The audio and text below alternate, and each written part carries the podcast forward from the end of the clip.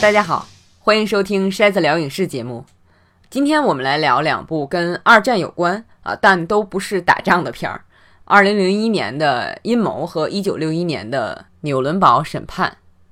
按照之前节目的惯例呢，啊，我们先来聊聊近期给我留下的印象比较深的影视方面的信息。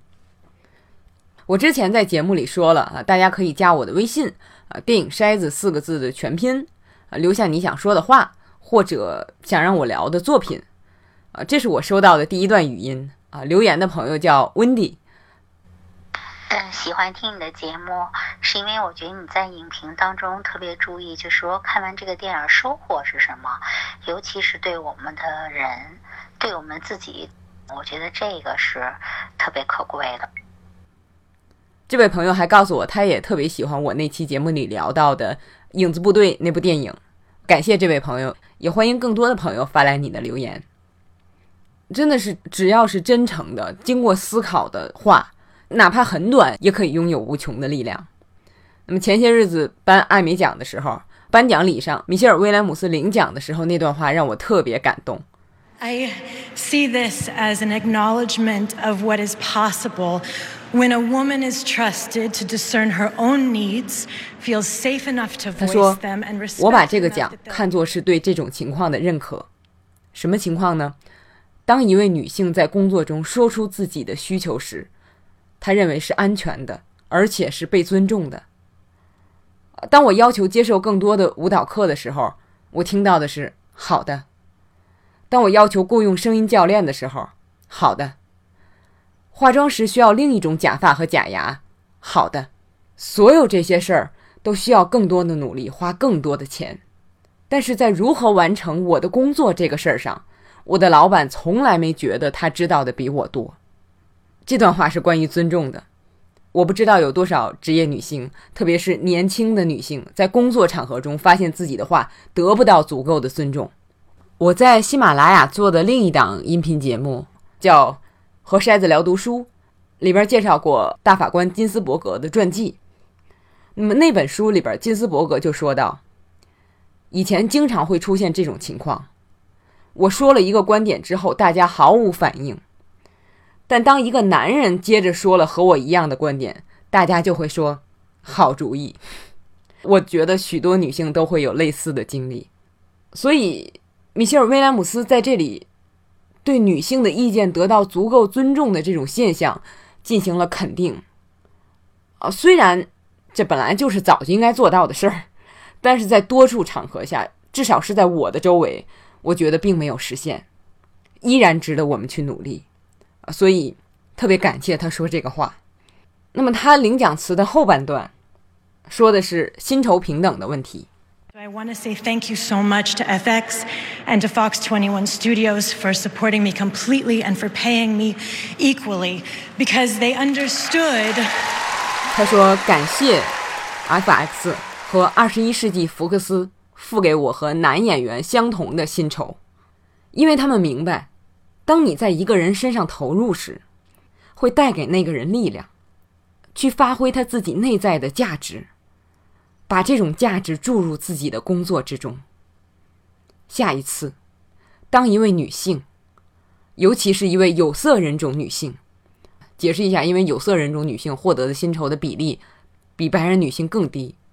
当他们告诉你他在工作中的需要的时候，倾听他，相信他。因为有一天他会站在你面前说：“谢谢。”他会感谢你所营造的工作环境使他能够成功，而不是成为他在成功道路上需要克服的困难。这个话单听就很感人了。如果你知道曾经发生的事儿，啊，就会更明白其中的深意。嗯，去年参选奥斯卡的电影《金钱帝国》，因为凯文史派西的问题要重拍。因为是重拍嘛，着急啊，也没计较，所以米歇尔·威廉姆斯只要了不到一千块钱。而片子里的男演员马克·沃尔伯格凭这十来天的重拍拿到多少钱呢？一百五十万。当时这个消息被捅出来之后，舆论哗然。这当然是一个极端的例子，但是这个事件一出，各种报道暴露出因为性别同工不同酬的问题，在各个行业都很普遍。所以，当你知道这个事儿之后，啊，再回来感受威廉姆斯的领奖词，就会让人特别振奋。网上有很多这个领奖的视频，大家可以自己找来看。那么，除了这件事儿，我还想说一个我前不久看的电影，叫《丧尸卫士》。导演贾木许的这个片儿呢，有好多有名的演员出演，而且是文艺片导演导僵尸片儿，期待很高。但是影片出来之后评价并不太好。不过，我觉得我作为是比较习惯贾木许的风格的人啊，看的特别舒服。不管是前面那种慢悠悠的啊，典型的贾木许的节奏，还是后面的内容，就是他这里边的这个僵尸特别像活人。你像有的站在道边儿啊，展示自己的这个时尚服装；有的好多这个中年大叔的僵尸，扑到这个五金店啊门口，就是那种卖钻子啊、改锥啊这种中年男人特别喜欢放到自己工具箱里的那些东西。就是他们痴迷于那个，在门口敲玻璃。还有特别明显的就是有一群僵尸举着手机，嘴里念叨着 “WiFi WiFi”。人们生前着迷这些，好像还不显得很荒唐，但是作为僵尸那么执着，这种举动的荒谬一下子就显出来了。啊，我原来就是这样的。更触动我的是片子里的活人。大家都不想变成僵尸啊，但是有的完全没有反击能力，有的呢就是动用自己一切资源坚守阵地，结果一时疏忽完蛋了。还有的就是我坚持不下去了，直接放弃，把自己投喂给僵尸了。我看的时候就想啊，如果我在电影里是哪种人，是不是就是那种坚持不了直接放弃的人？我很怀疑我会是那样。所以看到影片最后，比尔·莫瑞和阿当·· v e r 两个人奋力杀僵尸的时候，我的眼泪止不住的流。他们知道自己会寡不敌众，啊，就像人生最后都是输，但是有勇气战斗到最后一刻的人太棒了。我觉得我现在之所以看个僵尸片都能泪流满面，就是说明一个是现实生活中受的刺激可能有点多了。啊，我并不怀念，就是像当初啊看什么片子都觉得一般，什么样的情节都无法共情的那个自己的青少年时期，但是自己因为有很多伤痕，所以能够领会到片子里很多东西，还是让我很感慨的。以前看的一些片子，往往是在现在重看的时候才意识到，哦，这里边创作者想说的是什么。那么这个片让我触动的第二个原因，就是我觉得它实际上是把潜藏在我们生活中的许多东西，放到一个特殊的情境下，这些元素一下子就被放大了。不管是放在僵尸身上，还是放在活人身上，让你在这个情境之下以一个全新的视角思考。那么这也是我对二战这段历史啊，特别是纳粹行为一直好奇的一个原因。我觉得它就像漫画一样，把人的恶都放大了。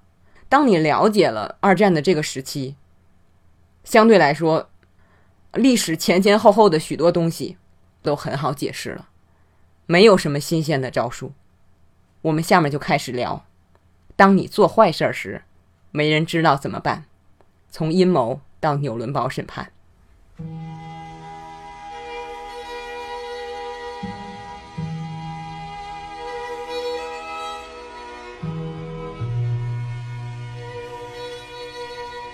我开始打算做老片回顾的时候，给自己设定的原则是，一个大家比较熟悉的片子，然后配一个大家可能不太熟悉的片子，啊，比如前面两期分别聊的《饮食男女》和《窃听风暴》，大家都比较熟，但是这期的《阴谋》和《纽伦堡审判》，可能多数朋友都没看过。之所以想给这两部片做个推荐。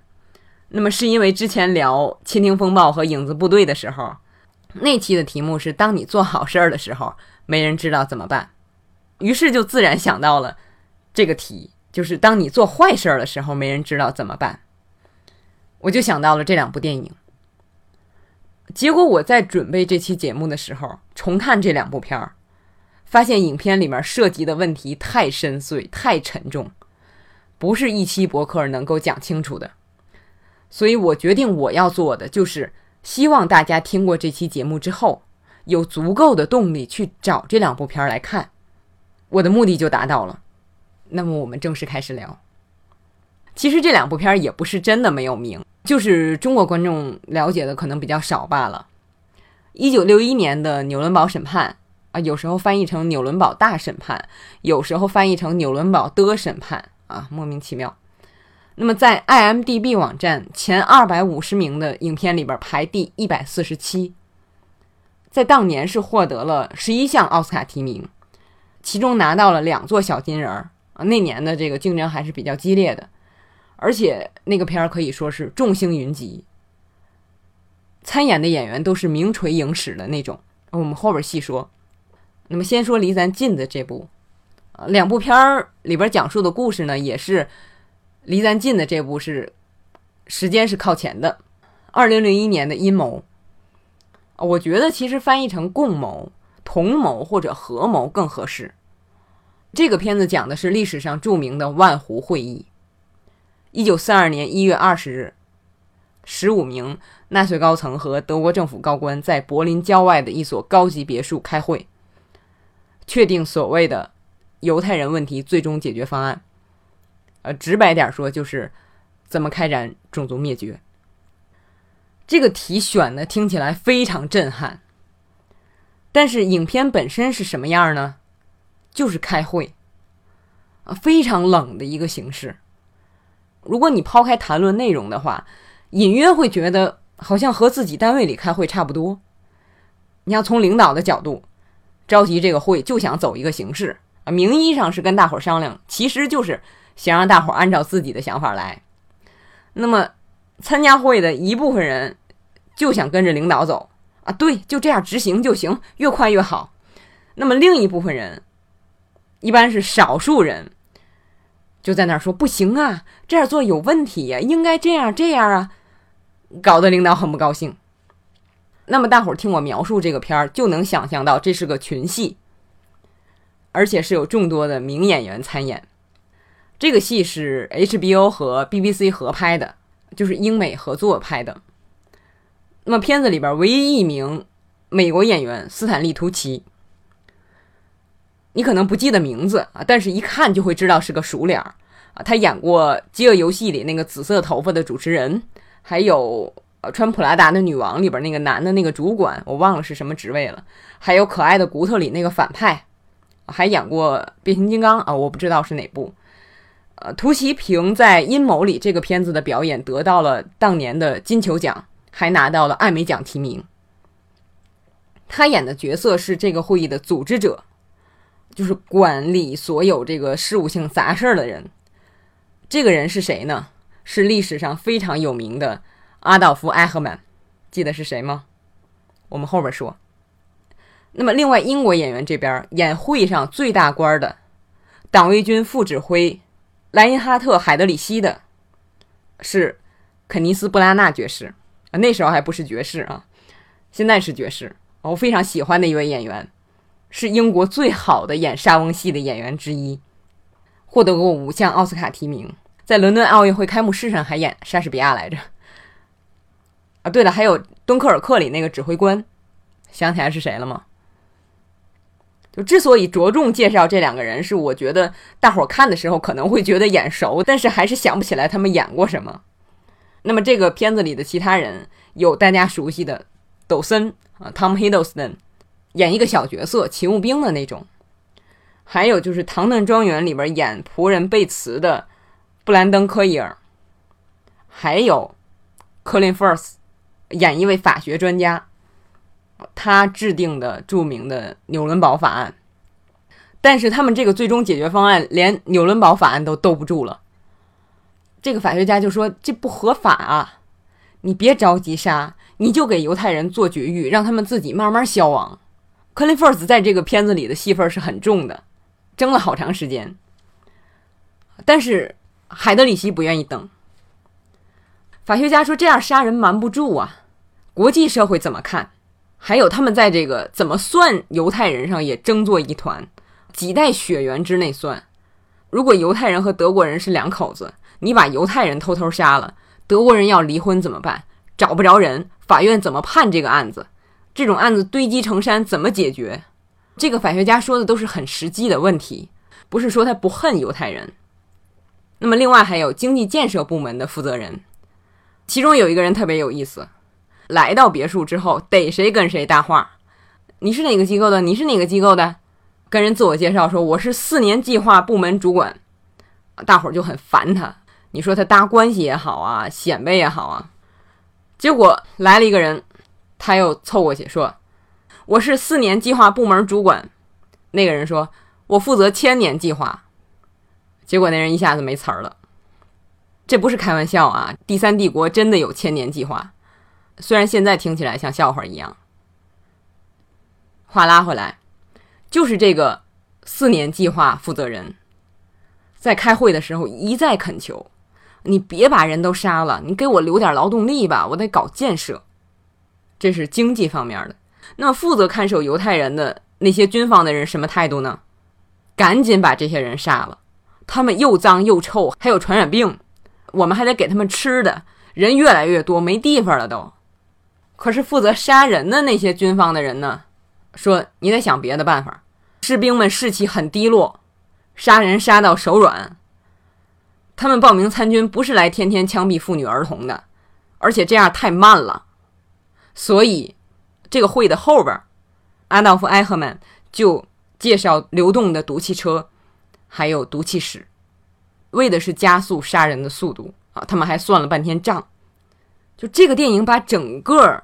种族屠杀制定的过程浓缩到了一起。你看片的时候会震惊于他们怎么就这么平静，把杀人说的这么轻松。因为纳粹的宣传已经把犹太人异化了，让你觉得那些已经不是人了。人是很容易煽动的。当你信了那种宣传，觉得任何一个群体不配用人来衡量的时候，你自己离怪物也不远了。其实他们也知道制定这样的计划违法，所以这是个秘密会议。但是，在违法不违法这个事儿上，海德里希的要求是，他跟科林·福尔斯演的这个法学家说：“你得把法律改成适合我这个计划的。你来开会是配合我的，不是给我找麻烦的。你要给我找麻烦，你就要找倒霉了。”实际上。当时参加会议的大部分人都有法律背景，但是那时候法律已经完全是摆设了。这个会议之后，所有文件都是销毁的。他们给每人一份整理后的记录，每个人看完之后都是要销毁的。特别讽刺的是，海德里希有一句台词，他说：“一千年之后，不管谁掌权，历史就会按照我们写的这样写了。”当然不是这样，而且有一份会议记录的其中十五页留下来了，不知道是怎么留下来的。这个电影实际上就是在这份记录，还有战犯接受审判的时候的供词，在这些基础上创作出来的。我手里有一本书叫《文件中的历史》，呃，里面就展示了万湖会议仅剩的这十几页文件中的一页。这本书的编排非常有深意。万湖会议这页儿后边紧挨着的就是著名的安妮日记，那个和家人一起藏在阿姆斯特丹阁楼上两年的那个犹太小女孩，在躲藏期间写的日记。后来被暴露，抓到集中营去了。十五岁的时候就死去了。两个文件紧挨着，其实就是因果的关系。在《阴谋》这个电影的结尾。交代了所有参加这个会的人的结局。那么，其中最著名的就是斯坦利·图奇演的阿道夫·艾赫曼。我是这次重看的时候，就是影片开始，他们一个个报名字，这个人一说名字，我才意识到，哇，这不就是汉娜·阿伦特讲的那个平庸之恶的那个人吗？大家如果想了解这个人，一个是阴谋这个片儿啊，电影里讲的一些细节，其实就是他在接受审判的时候供述的。再有就是电影《汉娜·阿伦特》，那么是从阿伦特的视角讲艾赫曼的审判，以及他得出平庸之恶这个论断之后所面临的各方的社会压力。去年还有一个新片叫做《最终行动》，讲的是二战后逃到阿根廷的艾赫曼是怎么样被莫萨德秘密的行动小组抓到。带出国让他接受审讯的。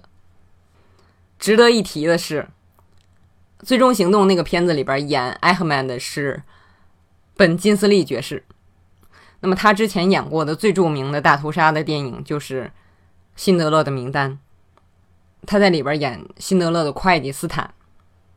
另外，就在《阴谋》播出的同一年，二零零一年，本金斯利出演了上下集的电视电影《安妮日记》。这是多个安妮日记版本中的一个。就从这几个角色里，我们也可以感觉到这位演员选片的偏好。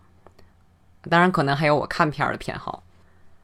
但是，哪怕看了这么多跟二战期间犹太人命运有关的电影，我还是觉得这部阴谋太特别了。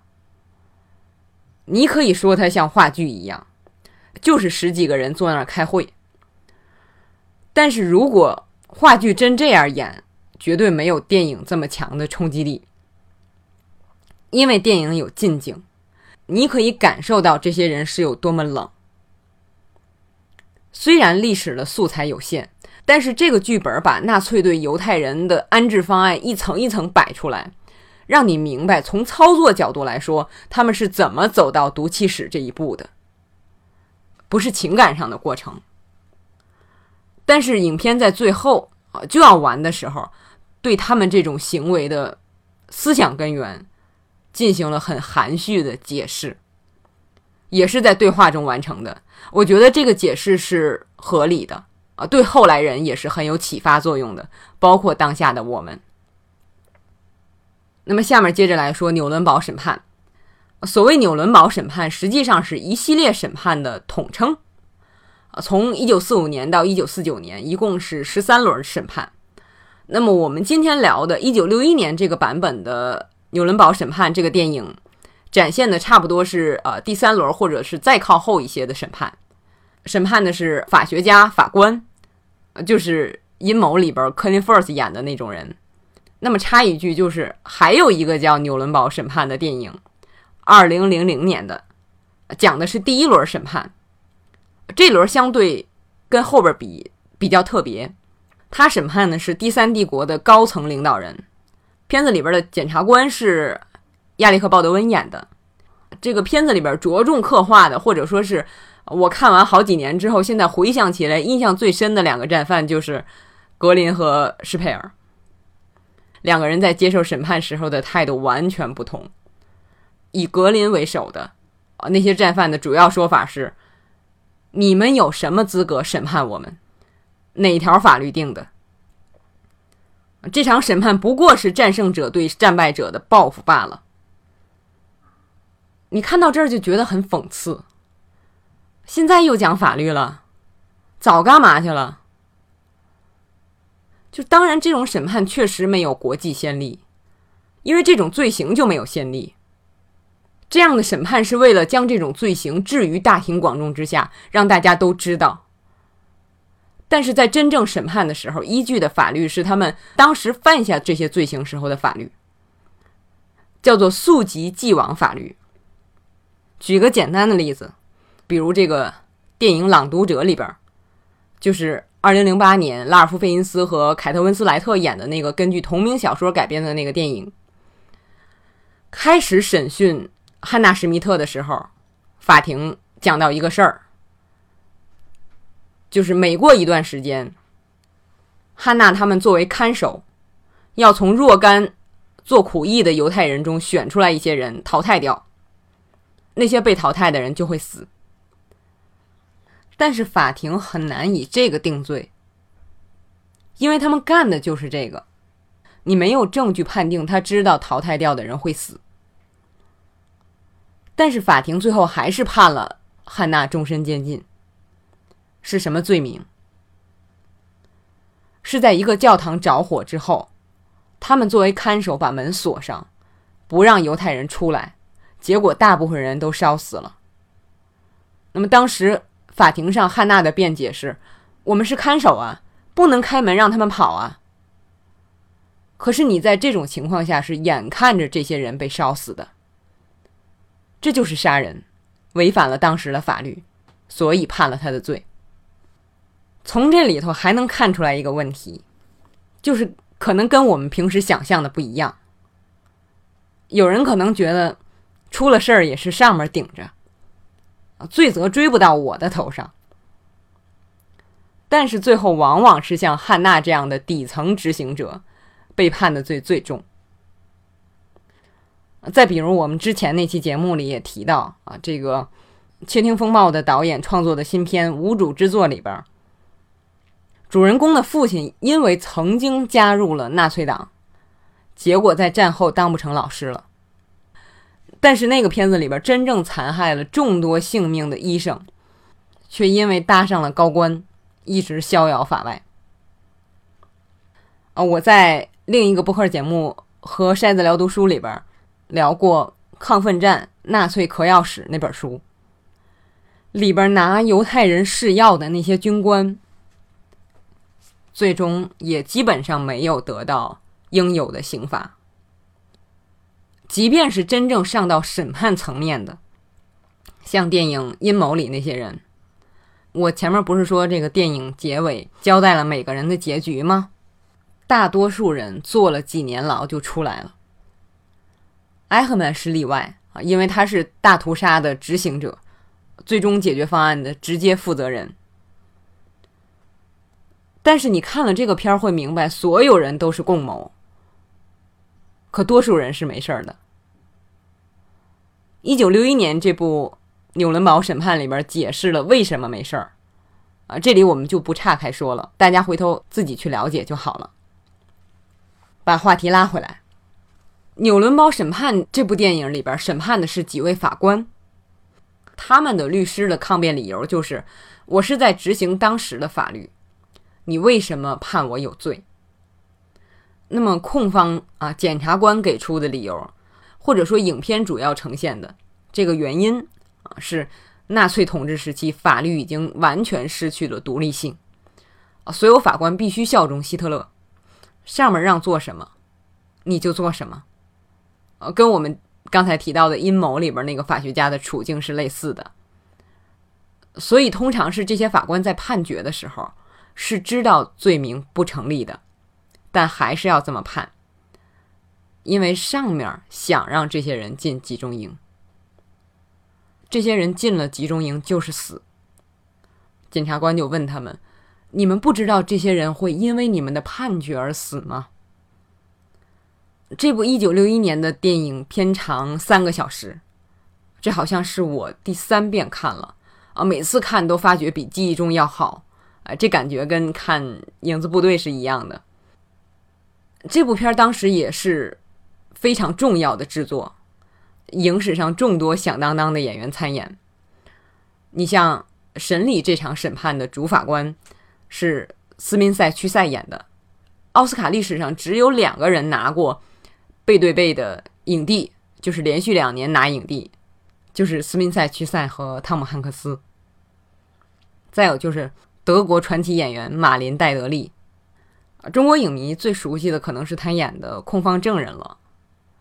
据说当初他还筹划了回到德国啊刺杀他的粉丝希特勒，结果那边怀疑了没成。还有伯特兰卡斯特，在这部片子里边演一位受审的法官，三个小时的电影里边他台词非常少，重头戏是。一段八分半的独白，非常精彩。我还有点奇怪，他为什么没有凭这个角色拿到奥斯卡提名？结果查了一下，发现他一九六一年刚拿完奥斯卡，所以一九六二年评奥斯卡的时候，可能大家就先不考虑了。我重点想说的其实是凭这部片拿到最佳男女配角提名的两位明星，朱迪·加兰和蒙哥马利·克里夫特。两个人都是年轻成名，加兰甚至是童星。那么后来两个人的人生都异常坎坷，而且两个人都是四十多岁就去世了。今年我们即将看到朱迪·加兰的传记片儿，我很期待，所以没有看任何的预告片儿。看剧照，我觉得可能是讲加兰职业生涯的比较后期的。不知道会不会提到《纽伦堡审判》这个电影？克里夫特也是我非常喜欢的演员。作为方法派演员，他可以说是给后来的詹姆斯·迪恩、保罗·纽曼、马龙·白兰度开了路。其实我特别希望有朝一日能有一部讲述他的人生的精彩的传记片儿，但是跟加兰比似乎更难。我们现在对女性的态度刚开始有转变。那么能够意识到以前人们对女演员的哪些哪些做法是不对的，也许在不久的将来，我们再回头看克里夫特经历的一切的时候，会觉得同性恋有什么大惊小怪的吗？那时候的人真荒唐啊！那么关于这个片子的演员，还有一位要提的，跟《阴谋》里边。稚嫩的 Tom Hiddleston 演的小兵类似，《纽伦堡审判》里边年轻英俊的威廉·夏特纳演一位书记员，负责照顾屈塞演的法官。那么当然，他就是后来的《星际迷航》里的科克舰长，《波士顿法律》里的 Danny Crane。另外还有就是《纽伦堡审判》这部片子里边有播放集中营里的录影的情节。那么，真正的纽伦堡审判里边也放过，其中达豪集中营的录影是好莱坞著名导演乔治史蒂文斯拍摄的。这个录影对最后给纳粹高官定罪起到了重要的作用。但是，本来是拍喜剧和歌舞片的史蒂文斯，二战从军归来之后就再也拍不了喜剧片了。他拍了1959年版，也是第一版。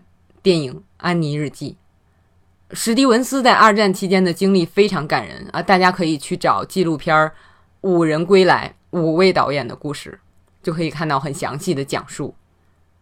像《纽伦堡审判》这样的电影，你对那个时代的历史了解的越多，会觉得电影越好。我觉得。有时候我们可能会主观的以为以前的人思考不够深入、不够客观，甚至好多人觉得黑白电影太简单。当然不是这样。而且越看这部电影，你越会觉得，似乎正是因为这些人经历过二战，而且当时身处冷战之中，才能将故事讲得这么深刻，这么发人深省。它没有局限在法律上，也没有局限于那个时代。而是帮助你理解那个时候的舆论环境，包括像法官、普通百姓、军人家属他们的不同的想法，还有就是一心要为德国人争回自尊的辩方律师，还有告密的证人以及美国政府的态度，当时的国际形势等等。尤其是前面说到的波特·兰卡斯特演的受审法官的那八分半的大段独白。其实是解释了德国人为什么会跟着希特勒，不是都被洗脑了这么简单。有的人是瞧不起希特勒的，但还是跟着他走了。这些人有自己的想法，但是最后的结果就是大家一起毁灭，差点把这个世界也毁灭了。这部影片最后也用字幕说明了，虽然纽伦堡审判判了许多人，但是。一九四九年七月，最后一轮审判结束之后，到在电影上映的一九六一年，至少美国占领区判的这些人，已经没有一个还在监狱里待着了。这些高官残害了那么多性命，在监狱里待了几年就放出来了。他们是同谋啊！就像我开始不久跟大家说的，今天聊到的。阴谋和纽伦堡审判这两部片儿涉及到的这样宏大深邃的主题，每个人从中得到的启示都会是不一样的。包括《你像我每次看的感觉也不一样。所以还是请大家自己去欣赏，去思考。最后回到我们题目里那个问题：你做坏事儿的时候没人知道怎么办？其实这是个伪命题。没人做坏事的时候认为自己是在做坏事，但我觉得这两部片至少是个提醒。你要知道你现在做的。不一定是你想的那么好的事儿，尤其是在你明知道你这样做会伤害他人的时候。每个人都会给自己所做的事儿找理由，甚至有人会说：“你看，大家都这么做。”要知道，最后脱不了干系的，可能恰恰是你。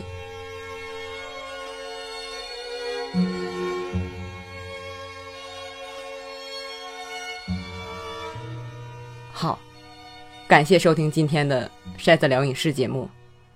大家可以在喜马拉雅或者苹果播客上收听这个节目。如果你喜欢的话，请推荐给你的朋友啊！我在这儿谢谢大家了。咱们还是新片儿机动灵活的安排。后面聊老片儿的话，我们来聊《肖申克的救赎》和《阿尔卡特兹的养鸟人》。大家可以在听节目之前找来看看。谢谢大家，下期节目见。